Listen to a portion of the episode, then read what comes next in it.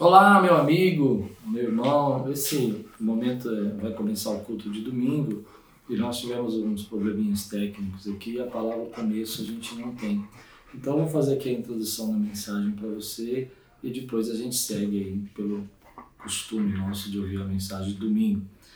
Nessa mensagem eu vou tratar um pouco sobre o juízo de Deus. Né? Essa é uma questão que a gente tem trabalhado uma série aqui a respeito sobre algumas dificuldades de fé que nós temos hoje, como o nosso futuro glorioso, a volta de Jesus, essa questão toda também da nossa liberdade que hoje é falada na sociedade, essas dificuldades que a gente tem de viver em comunidade, em servir ao Senhor, são temas que foram tratados nessa série. E hoje a gente vai falar sobre o juízo de Deus. E eu comecei falando que esse é um tema difícil, é um tema pesado para a gente tratar, e que às vezes a gente não consegue tratar esses temas porque a gente tem aquelas ideias, né, que, que é muito difícil da gente lidar, eu mesmo tenho dificuldade de, de entender essas ideias, que é passar no telão lá os nossos pecados, mesmo quando o garoto, um pregador, pregando na igreja, falando que os nossos pecados iam passar no telão e todo mundo ia ver o pecado, e aquilo dava um desespero na gente, né? Mas todos os profetas, aos apóstolos, João, Paulo, Pedro e também Jesus, e principalmente Jesus, falou sobre o juízo de Deus. E o texto que a gente está usando é o texto de Mateus, capítulo 25, versículo 36, onde Jesus fala que o Filho do Homem virá e vai se assentar no trono e vai julgar as nações. Bom, é, esse é o nosso assunto, a gente tem dificuldade com isso, mas eu vou tentar desenvolver aqui a ideia de por que é importante você entender, crer no juízo de Deus e como isso afeta a tua vida. Então, vamos lá para a palavra. Espero que Deus te abençoe com essa mensagem. Não esquece de compartilhar, não esquece de dar o seu joinha, isso ajuda bastante o nosso canal, mostra que essa matéria é relevante. E se você também quiser fazer algum comentário, é só escrever no nosso comentário abaixo. Deus abençoe. João vai falar que os nossos pecados vão estar escritos num livro. Hoje a gente pode colocar esses pecados no telão, mas eu fiquei falando com Deus que eu tinha dificuldade de pregar essa mensagem e eu vou viajar um pouco, posso? Porque a gente tem dificuldade de imaginar que Deus possa estar anotando os nossos pecados. Imagina a quantidade de livros que vai ter no céu, vai ter muitos livros, né? E eu falei para Deus isso, eu falei, Deus, eu não vou pregar essa mensagem se o Senhor me falar alguma coisa diferente sobre como que o Senhor vai fazer isso. E Deus me deu uma resposta que eu acredito que foi o Senhor que falou comigo, porque eu nunca tinha pensado nisso. Ele falou, filho, dentro de você existe um código genético chamado DNA. E nesse código genético você tem, eu não estou dizendo que o livro vai ser assim, não estou dizendo que é o telão, eu estou só dizendo que a gente tem dificuldade de acreditar que existe o juízo, porque a gente não consegue entender como Deus vai fazer isso. Amém? Mas a Bíblia diz, através dos profetas, Jesus falou que haverá um juízo. A palavra de Deus diz, através do apóstolo João, que haverá um trono branco, dia do juízo. Esse não é uma aula de teologia, não vou explicar dos dois julgamentos, não vou explicar se há um julgamento. Isso aí você aprende com o pastor Daniel no seminário da igreja, com o pastor Celso.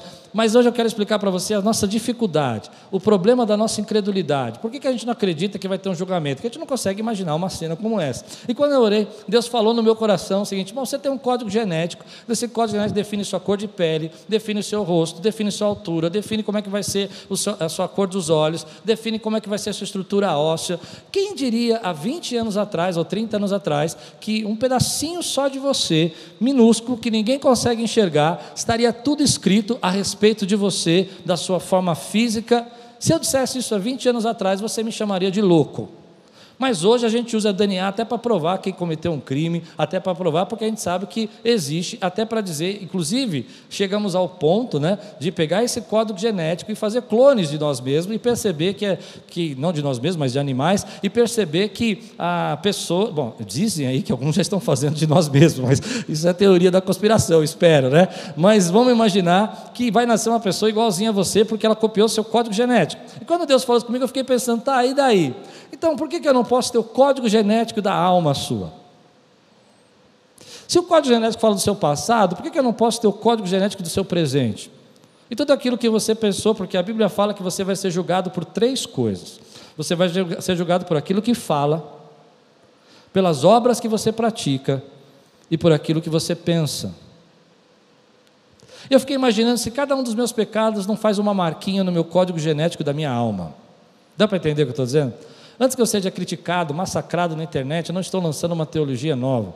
Eu estou mostrando para nós, para você, que Deus, como justo juiz, sabe como julgar as nossas vidas.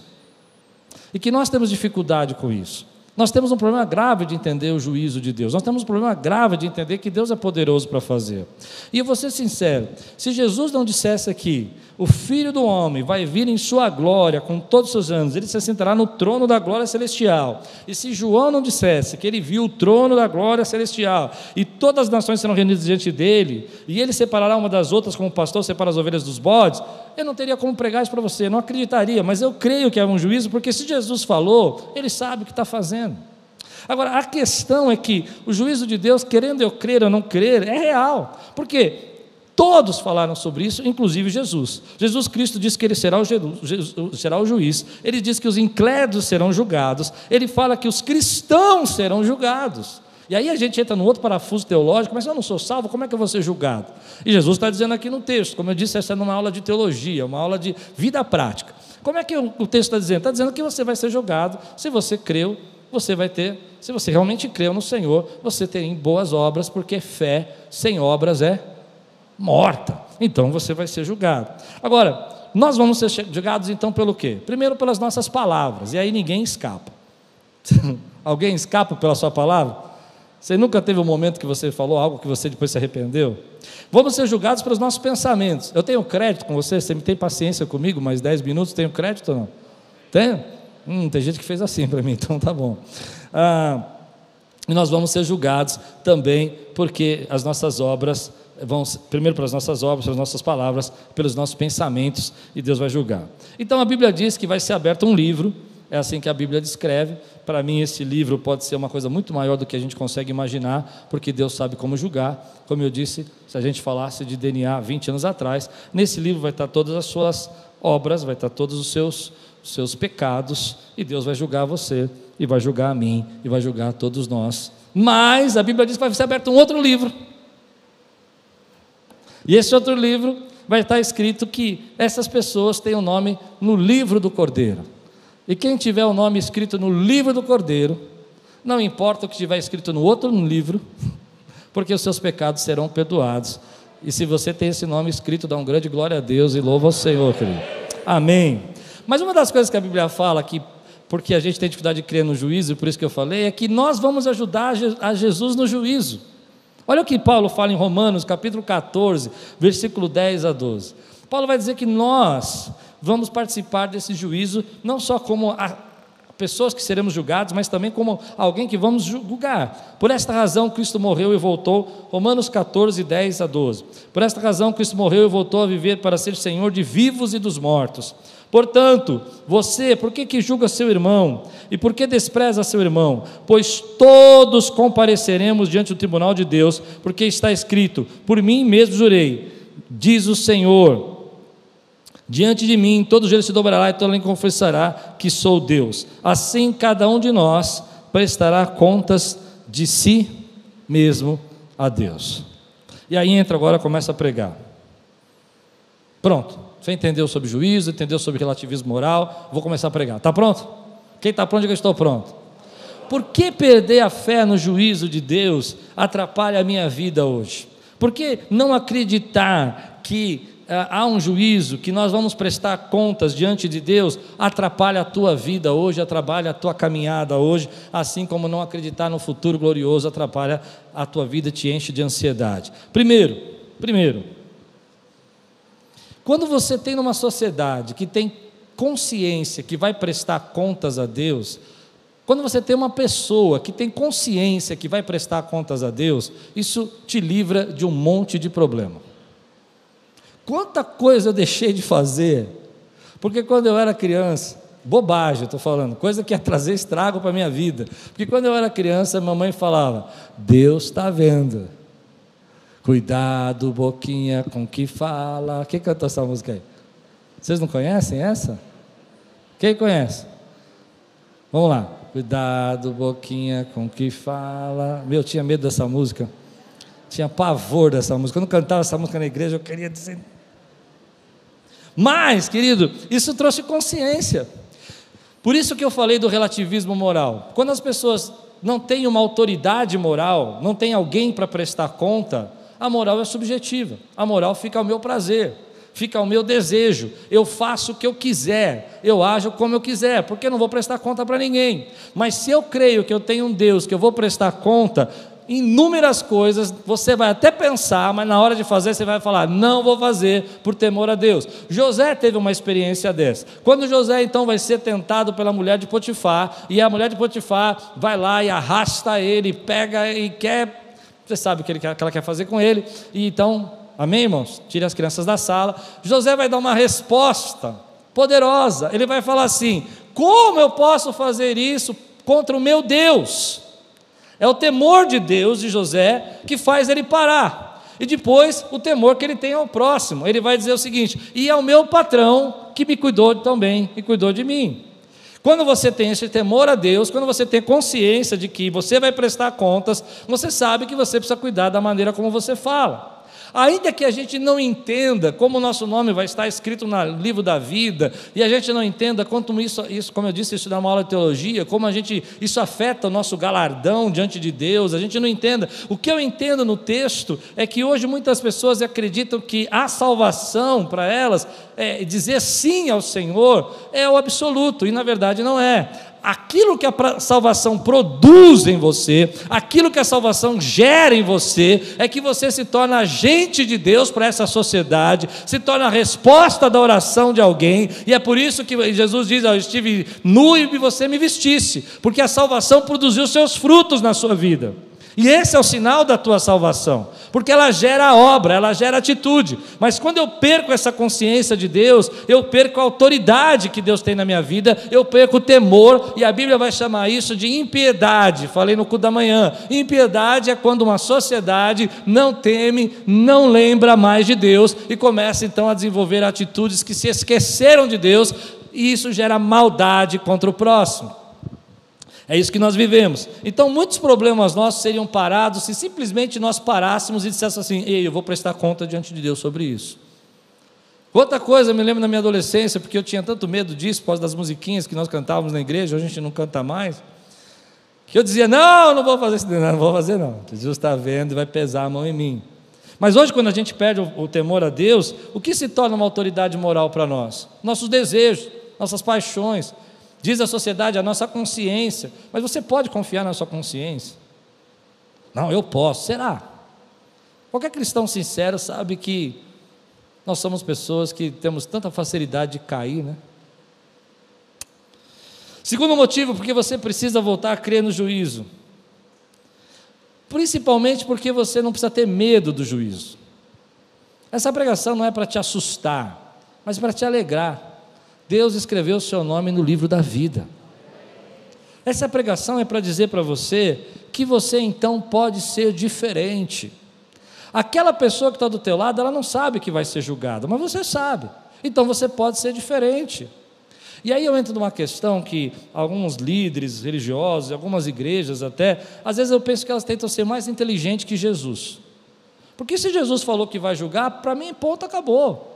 Eu não sei como ele vai fazer, eu não sei por que, que é tão necessário fazer, eu entendo, eu entendo teologicamente porque é necessário. Posso te explicar. Não haveria justiça se não houvesse juízo.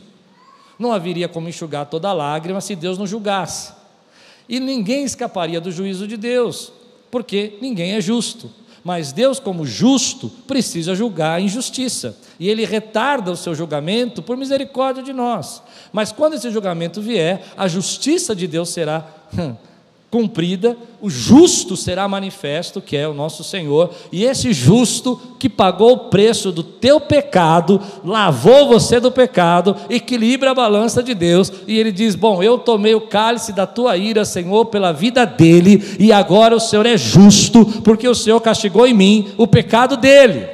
Esse é o cálice da ira de Deus. Por isso que Jesus na cruz diz: Pai, afasta de mim esse cálice. Por que ele está falando isso? Porque ele vai beber o cálice da ira de Deus. E ele bebeu o cálice da ira de Deus por você, para que você pudesse ter vida e vida abundante, meu irmão. Em nome do Senhor Jesus, ele é justo, ele é rei, ele é pai e ele é amor. Mas ele, para ser justo, precisa julgar. Sem juízo não há justiça. E ele vai julgar. Só que os teus pecados foram pagos e lavados por meio de Cristo Jesus.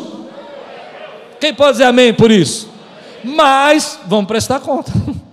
E aí a gente fica perdido. Então, se eu sei que meu nome está escrito no livro da vida, se eu sei que há um juízo, por isso que eu preciso crer no juízo, eu posso ser diferente. Eu posso viver a palavra de Deus, eu posso viver contra o relativismo, eu posso viver uma moral dizendo que a minha moral não está baseada nos meus próprios conceitos ou nos meus próprios valores, mas está baseada na presença do Espírito Santo que habita dentro de mim. Então eu assumo o direito de ser diferente do mundo, e eu digo: por que, que eu sou diferente? Porque um dia esse mundo vai ser julgado, mas eu já fui comprado pelo sangue do Cordeiro. Aleluia. Tem crente aqui hoje? Glória a Deus. Terceiro motivo, porque você precisa crer no juízo, porque se você não crer, isso vai afetar. Porque quando você crê que há um juízo, você deixa a justiça na mão de Deus. Tem muita gente que espera vingança. Tem muito cristão aí que anda com a vingança no coração. Um dia eu vou, um dia eu vou fazer pagar, um dia eu vou dar o troco, um dia aquela pessoa me paga. Mas se você sabe que você tem um justo juiz, você sabe que Deus vai julgar a sua causa. Você não precisa viver embaixo de vingança, você não precisa viver embaixo de ódio, você não precisa viver embaixo de não conseguir perdoar aquela pessoa. Você pode perdoar, porque você sabe que há um justo. Jó disse: Eu sei que o meu vingador vive, ele é o nosso redentor. Ele diz na sua palavra que vai enxugar do teu rosto toda lágrima, aquilo que te fizeram, aquilo que te passaram para trás, aquilo que usaram de maldade, de impiedade, aquilo que zombaram de você porque você quis ser uma boa pessoa, aquilo que você acreditava e orava e buscava, e as pessoas mandaram você embora, te demitiram, porque você não era alguém que estava no meio daquilo que eles pensavam ser valores morais atuais, você foi quebrado desses valores. Deus é justo juiz e ele vai julgar toda a causa, meu irmão. Então descansa no Senhor, viva para a glória dele e deixa o juízo na mão dele. Mas se eu acredito que não tem justiça, se eu acredito que não tem juízo, eu fico tentando procurar meios de punir as pessoas que me ferem. Ou eu guardo no meu coração rancores de pessoas que me traíram, pessoas que me amagoaram. Deus julga a causa, meu irmão. Eu tenho um justo juiz, Ele é juiz. Você crê no juízo de Deus? Então, por que você fica preocupado se Deus vai fazer ou não vai fazer, se Ele vai julgar? Deixe Ele fazer e viva a vida abundante que Ele planejou na tua vida. Agora você concorda comigo? Você deve conhecer alguém que guarda tantos rancores, que fica pensando em vingança o tempo todo, que acha que tem que ser vingado, se justificar, ou seja, buscar justiça própria, mas na verdade que você não precisa disso, porque alguém está sentado no trono e quando o filho do homem voltar, ele vai julgar todas as coisas. Aí isso não quer dizer que eu quero que alguém vá para o inferno, não. Quer dizer que ele sabe como julgar. Ele sabe como fazer. Eu não sei. Aliás, eu acredito, tem um pregador que eu gosto, que é o Francis Chan, ele fala o seguinte: a gente precisa entender que Deus é muito maior e muito superior a nós e muito capaz para fazer os julgamentos que a gente não é capaz de fazer. A nossa justiça é injusta, nós somos injustos como julgamos, Paulo vai dizer isso em Romanos capítulo 2, mas Deus sabe julgar os nossos problemas. Quarto, não, terceiro, né? Não, primeiro falei sobre consciência moral, não precisa ter medo de ser diferente, deixar o juízo, a vingança de Deus. E quarto, você tem uma consciência, se você crê no juízo, que tem a necessidade de anunciar o amor de Deus para aqueles que não sabem desse juízo. Porque se não há juízo, para que falar do amor de Deus? Mas quando você tem essa consciência que é um juízo, Deus vai te usar para salvar muitos. Mas quando você não tem essa consciência, não há por que falar de Deus. Aliás, eu já perguntei isso para algumas pessoas que creem dessa maneira, alguns amigos até. Para que falar de Deus? Ah, porque eles dizem para nós, porque nós somos boas pessoas. Mas nós não somos boas pessoas. Quem nos transformou foi o Senhor Jesus. Porque todos os pecados destituídos estão da glória de Deus. Consegue entender esse versículo? Quando eu digo que nós não somos boas pessoas, eu estou dizendo, nós não somos pessoas perfeitas, não somos pessoas boas por nós mesmos. É o Espírito Santo que gera em nós toda a generosidade, toda a bondade, toda a paciência, todo o domínio próprio, é fruto do Espírito que habita dentro da sua vida. Então, se eu não creio que há juízo, eu não prego o Evangelho. E essa descrença do juízo tem feito você não acreditar que você tem uma autoridade moral não acreditar que você precisa falar do amor de Deus, Não acreditar, querido, que você pode esperar que Deus vai julgar a sua causa. Não acreditar, por exemplo, que você consegue, na verdade, ser diferente, pode ser diferente diante dessa sociedade caída, porque você não acredita no juízo. Mas eu estou pregando para gente sincera, que tem dúvidas sinceras. Embora a gente não entenda muito esse juízo, eu gosto muito de uma frase do C.S. Lewis, que ele fala que quando a gente fala da glória, quando a gente fala desses assuntos finais, quando a gente fala dessas situações onde a volta de Jesus, a eternidade, o céu, é tão transcendente a nossa capacidade de compreender esse tempo, que a gente tenta explicar de forma humana aquilo que vai acontecer no mundo espiritual. Por isso que João vai escrever sobre um livro, porque ele está interpretando de forma humana aquilo que só Deus pode fazer. Entende? Ruas de ouro é uma forma de Deus, de um ser humano explicar para nós que é tão maravilhoso, tão grandioso, que aquilo que seria mais bonito no mundo não chega aos pés daquilo que Deus preparou porque nem olhos viram, nem ouvidos ouviram, nem jamais penetrou no coração do homem o que Deus tem preparado para aqueles que o amam e esperam. Amém, queridos? Agora, falando tudo isso, eu cheguei a uma conclusão que a gente tem que tomar um cuidado. Porque algumas igrejas usam o juízo de Deus para perpetuar o abuso religioso. Embora o juízo seja verdadeiro, embora ele vai acontecer, embora todos os apóstolos falaram sobre isso, João, Pedro, Paulo, Jesus falou sobre isso, João descreveu o trono branco, Paulo falou do julgamento de Deus, Pedro falou do, do juízo de Deus. Algumas igrejas usam isso para amedrontar e dizer, olha, se você não fizer desse jeito, não fizer aquele, você não vai, você não vai ser abençoado e usam isso como moeda de manipulação das pessoas. E eu não concordo com isso. Eu acho que isso, na verdade, nega o princípio básico da nossa fé. Nós não nos aproximamos de Deus porque nós temos medo do inferno. Nós nos aproximamos de Deus porque nós temos consciência do amor dele que nos retirou do inferno. Ninguém se aproxima de Deus por medo, a gente se aproxima de Deus por amor. Quando você é impactado pelo amor de Deus, então sua mente é transformada. Enquanto você só tem medo dele, é claro que numa fé inicial, no início da sua conversão, muitos de nós se convertemos com medo. As pessoas dizem: Olha, você vai para o inferno. Então a pessoa então, aceita Jesus. Mas chega um momento que isso muda no nosso coração e a gente entende que ele morreu naquela cruz e é graça sobre graça. E a boas novas do Evangelho é que a gente não tinha saída para isso, não tinha como sair dessa, mas ele morreu naquela cruz para que você tivesse vida e vida abundante. Então o que liga a gente com Deus não é o medo, é o amor. O que faz a gente ser diferente, querido, não é dizer para você, haverá um juízo e você vai prestar conta, mas é dizer para você, haverá um juízo, você vai prestar conta, mas o teu nome está escrito no livro da vida. Então viva de modo digno o teu nome que foi escrito lá, porque não foi de graça, foi pelo sangue dele que você recebeu esse direito. E quem crê dá um grande glória a Deus aqui, meu irmão. Por isso, quando Paulo vai falar sobre isso, ele vai dizer aqui no versículo 1 a 8 de Romanos, capítulo 2, ele fala assim: Portanto, você que julga os outros é indisculpável. Quando eu disse, muitas igrejas usam esse, esse tema de julgamento para julgar os outros, para dizer, você está errado, você. Já viram isso não? Fazendo até abusos com as pessoas. Olha o que ele diz: você que justa os outros é indisculpável, pois está condenando você mesmo naquilo que julga.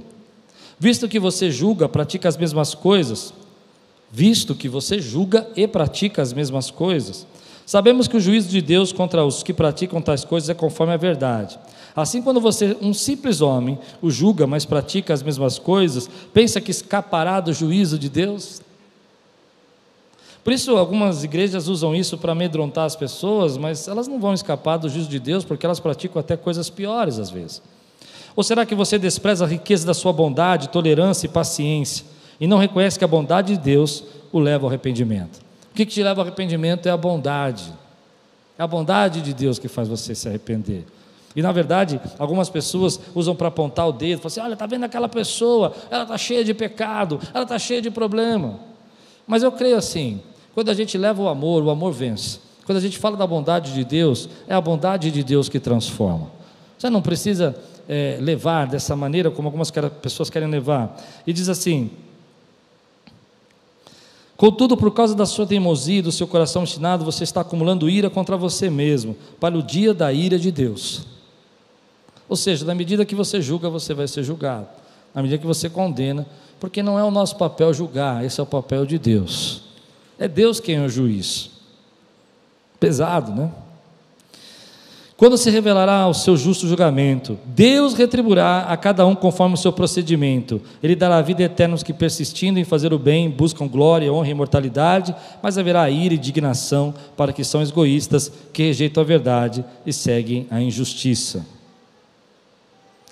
Paulo vai dizer para nós que, embora o julgamento exista, nós não somos convidados por Deus para ficar julgando nossos irmãos. E que a gente tem que tomar cuidado com igrejas e ministérios que acabam lançando tanta culpa sobre a vida dos seus irmãos que impedem esses irmãos de fazer aquilo que Deus até chamou eles para fazer. Dizendo: Olha, eu sou uma autoridade espiritual na sua vida, então você não pode fazer isso, você não pode fazer aquilo. Eles julgam e matam seus irmãos com críticas e palavras, e essas críticas e palavras, na verdade, revelam que eles mesmos não estão dispostos a mudar. Cuidado com isso. O juízo existe, o juízo é real, mas não é o meu papel julgar o meu irmão, não é o meu papel condená-lo, não é o meu papel ficar vivendo criticando a vida dele.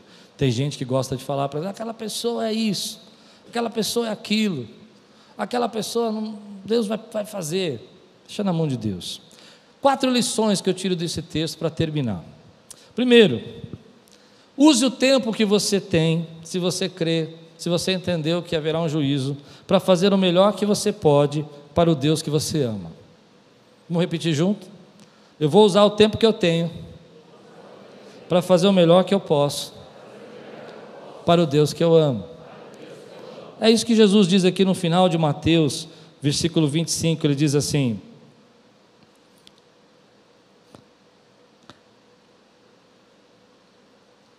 Então os justos responderão: Senhor, quando tivemos com fome, te demos de comer, ou com sede, tivemos de beber. Quando tivemos com estrangeiro, te acolhemos a necessidade de roupas e te vestimos. Quando tivemos enfermo ou preso e fomos te visitar. O rei responderá: Diga a verdade, o que vocês fizeram, algum dos meus menores irmãos, a mim fizeram. Use o tempo que você tem para fazer o melhor que você pode para o Deus que você ama. Use o tempo que você tem para fazer o melhor que você pode para o Deus que você ama. Essa é uma lição, esse é o melhor que você pode fazer dessa vida. O que a Bíblia está dizendo para nós é que vai haver um juízo, Deus vai julgar para nossa, nossas obras. O melhor que a gente pode fazer na nossa vida é usar o tempo que a gente tem para fazer o melhor que a gente pode para o Deus que a gente ama. E Ele vai julgar segundo isso que você fez. Bom, segunda lição que eu tiro: não é o medo do juiz que nos atrai a Deus. Isso é uma fé simples, é uma fé inicial, é uma fé de quem se converteu agora por medo. Mas uma fé profunda é atraída pelo amor é atraída pela verdade que Deus afastou de nós o juízo, que ele bebeu o cálice da ira de Deus. Quão agraciado você foi por ser restaurado, chamado para a glória de Deus. E essa é a fé que te prende ao Senhor. Essa é a fé que transforma a vida de um cristão. É quando o cristão fala assim: Eu entendo que haverá um juízo, eu entendo que eu jamais ia escapar desse juízo, que eu não tinha jeito de me salvar por mim mesmo, mas eu agradeço a Deus, porque Ele me amou, Ele tem ciúmes de mim, Ele cuida de mim, Ele me separou para a glória dEle e eu posso viver para a glória do Senhor. Você ama o Senhor, querido? Você é feliz porque teu nome está escrito no livro da vida, querido? Você pode fazer o melhor com o que você tem, com o tempo que você tem. para a glória de Deus. Quem pode, diga amém por isso, querido. Agora, quando eu não creio nesse juízo, então eu acabo não tendo uma autoridade moral para a minha vida. Terceiro, embora eu entenda como será, ou melhor, embora eu não entenda como será o juízo, de que maneira que a Bíblia descreve o trono branco, a Bíblia descreve o juízo de Deus nas nações, ela descreve, alguns teólogos entendem dois juízos, esse juízo, para alguns teólogos de Mateus, seria o juízo da igreja, e depois tem o juízo, mas a maioria dos teólogos que eu leio, existem vários teólogos pregando sobre isso, se divide, diz que esse juízo de Jesus é o único juízo que vai haver. Ah, embora eu não entenda tudo isso, de que maneira será, eu, eu sou muito simples. Eu creio na palavra, eu creio em Jesus. Cada homem vai se prestar conta do que faz. Porque não é porque eu não tenho capacidade para entender que o que Jesus disse não é verdade. Entende isso? E tem muita gente dizendo hoje para você que não tem nada a ver. Viva como você quiser, faça o que você quiser, mas você vai prestar conta. E se nós tivéssemos essa consciência, talvez não tivéssemos maltratado aquela pessoa, talvez a gente não tivesse julgado aquele irmão, talvez a gente não tivesse traído, roubado, enganado, porque quando você sabe que vai prestar conta, você tem temor ao Senhor. Isso é uma forma de Deus salvar você e restaurar a sua vida. Mas vem uma coisa interessante. Tudo isso eu preguei para dizer para você, de uma forma especial, que Deus tem grandes coisas nesse tempo de relativismo moral, onde Deus tem colocado em você a lei dele e a palavra dele no seu coração. Então, ainda que você seja diferente, e aí eu termino como eu terminei no cu da manhã, tenha ousadia de ser diferente. Não espere que pessoas que não entendem sobre isso, que pessoas que não acreditam no que Jesus falou, em gente que não tem a intimidade que você tenha com Jesus, que você tem com Jesus, de gente que não tem a experiência que você teve com o Senhor, possa entender o que é o juízo de Deus. Mas você, que é templo do Espírito Santo, ele te convence de toda a verdade. Ele te convence de toda a verdade. Então, crer que eu vou prestar conta para Deus, evita de eu fazer algumas coisas, porque eu tenho temor ao Senhor. Crer que eu tenho uma autoridade moral na minha vida, que é o Senhor e a Sua palavra. Por que é o Senhor e a palavra? Porque quando o Espírito fala alguma coisa para mim que não testifica na palavra, eu posso ter certeza que não é o Espírito, porque a palavra do Senhor, o Espírito não nega a palavra do Senhor. Mas se eu não tivesse a palavra, algumas revelações que eu tenho diante de mim não fariam sentido. Mas a palavra está lá para me ensinar, para me balizar. Amém, queridos? Agora, tudo isso existe para que você tenha saúde na tua vida para que você trate melhor a sua família, para que você trate melhor as pessoas que você ama, para que você entenda que essas palavras que você diz às vezes para sua esposa quando está nervoso, você vai ser julgado por isso. Pronto, acabou, falei. Posso ouvir um fala a Deus aqui, irmãos?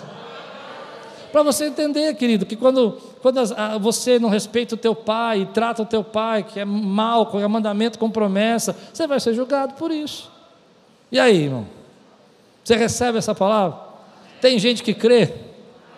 Como isso gera saúde para a nossa vida. O temor do Senhor, diz a palavra, é o princípio da sabedoria. Diga comigo, a Bíblia diz: o temor do Senhor é o princípio da sabedoria. Se eu não temo, eu não tenho sabedoria. E quantos aqui precisam de sabedoria para viver? Então tema ao Senhor, meu irmão. Tema para a glória dele.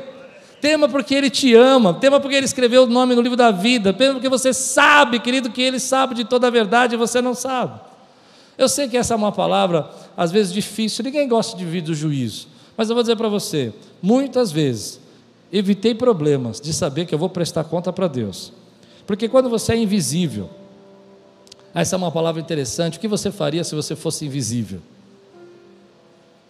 Você pode ser invisível para as pessoas quando você está no seu quarto, você pode ser invisível para as pessoas quando você está sozinho, no seu carro, mas você não é invisível para Deus.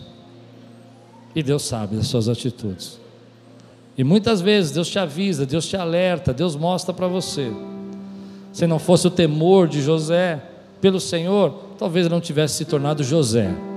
A falta de temor tem roubado muitos sonhos de Deus para a vida das pessoas. Tem gente hoje que está como José, na casa de Potifar, está dividido, assim diz o Senhor, entre fazer o que é certo, o que Deus falou no seu coração, entre o relativismo moral dessa sociedade que diz que você pode fazer o que quiser. E se Deus não te desse essa palavra hoje, talvez você não ia dizer para essa pessoa, para essa circunstância, para esse amigo, para esse trabalho, você não ia dizer, rei, hey, como eu posso fazer mal a um Deus que me ama tanto? É o temor do Senhor que fez José chegar até o governo.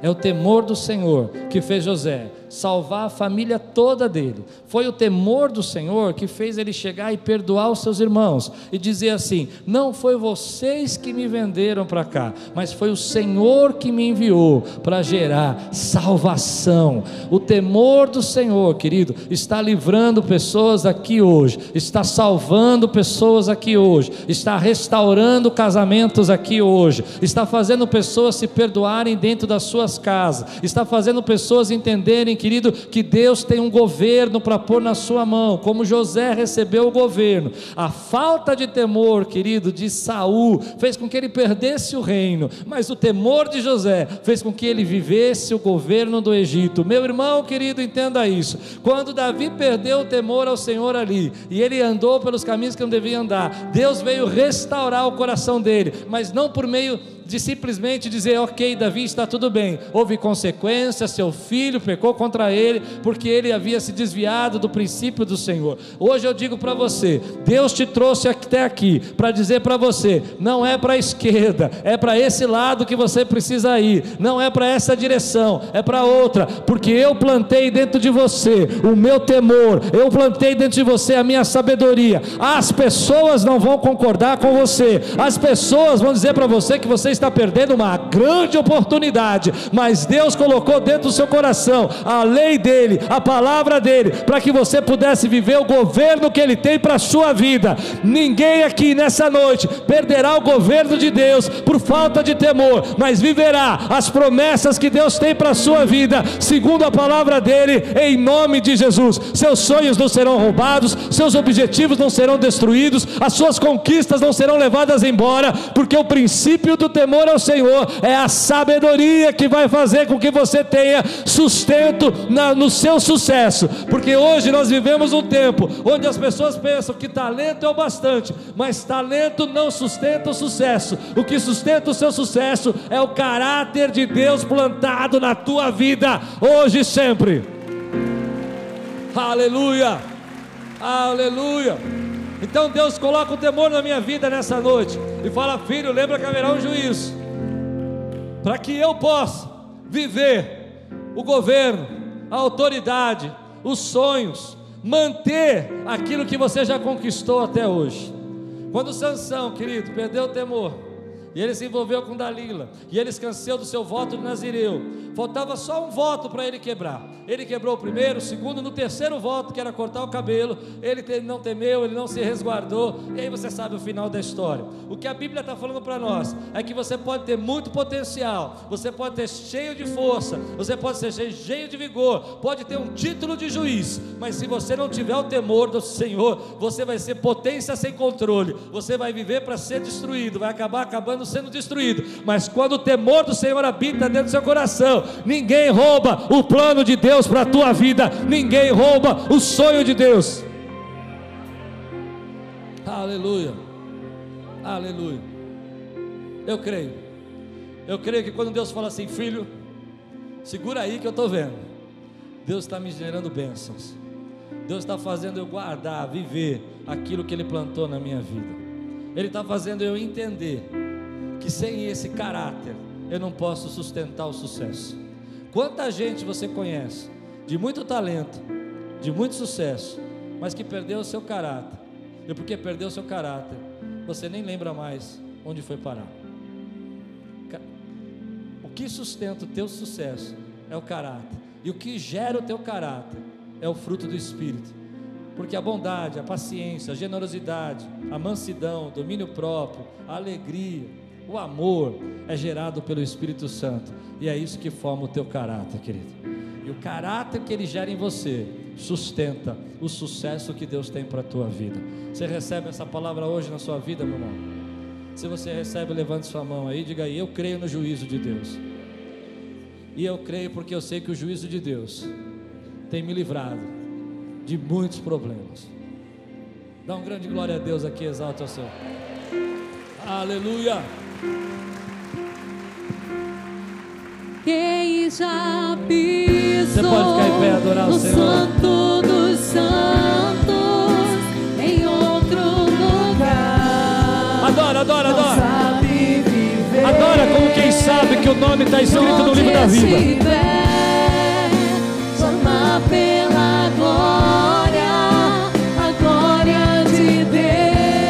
Têm o seu nome escrito no livro da vida, levante sua mão e adore. Quem já pisou? Quem? Quem? Quem já pisou no santo dos santos Diga. em outro lugar Não sabe. não sabe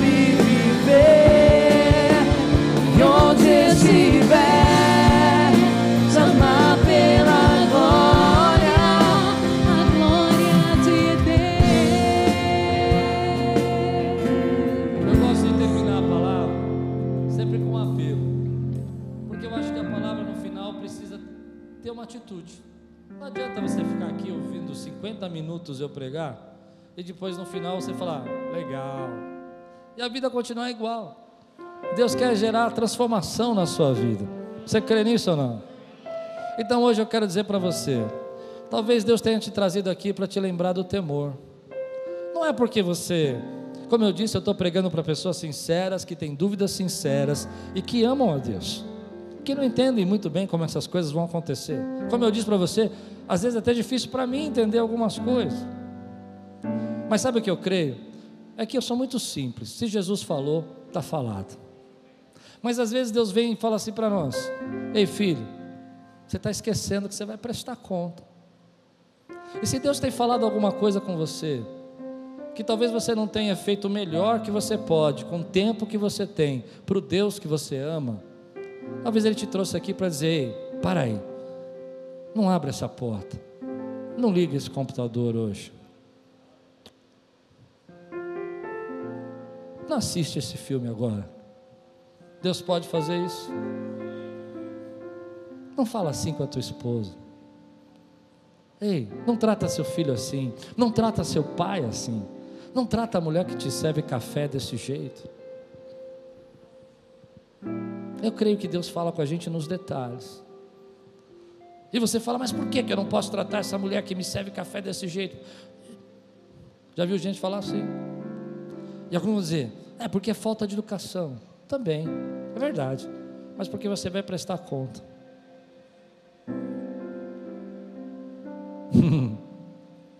Viu como pensar no juízo de Deus para um monte de problema na nossa vida? Por que, é que você não pode falar mal daquela pessoa? Ah, eu falo mesmo. Eu sou assim. Esse é o meu jeito. Eu só estou falando um pouquinho para as pessoas saberem a verdade. Você vai prestar conta. Romanos diz, como eu li agora, capítulo 2: você vai ser julgado por aquilo que você julga.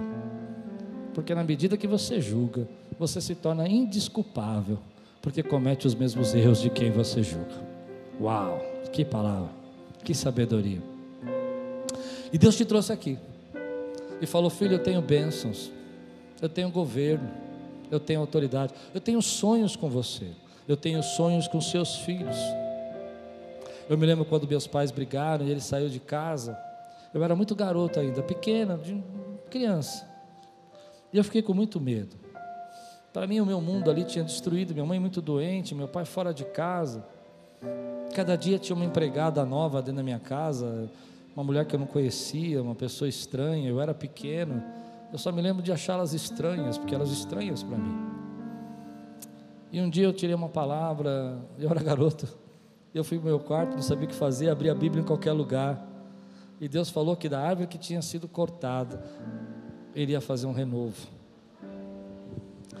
E eu fui correndo para o quarto da minha mãe. E eu disse para minha mãe: Mãe, mãe, mãe, a nossa família foi cortada, mas Deus vai fazer um renovo.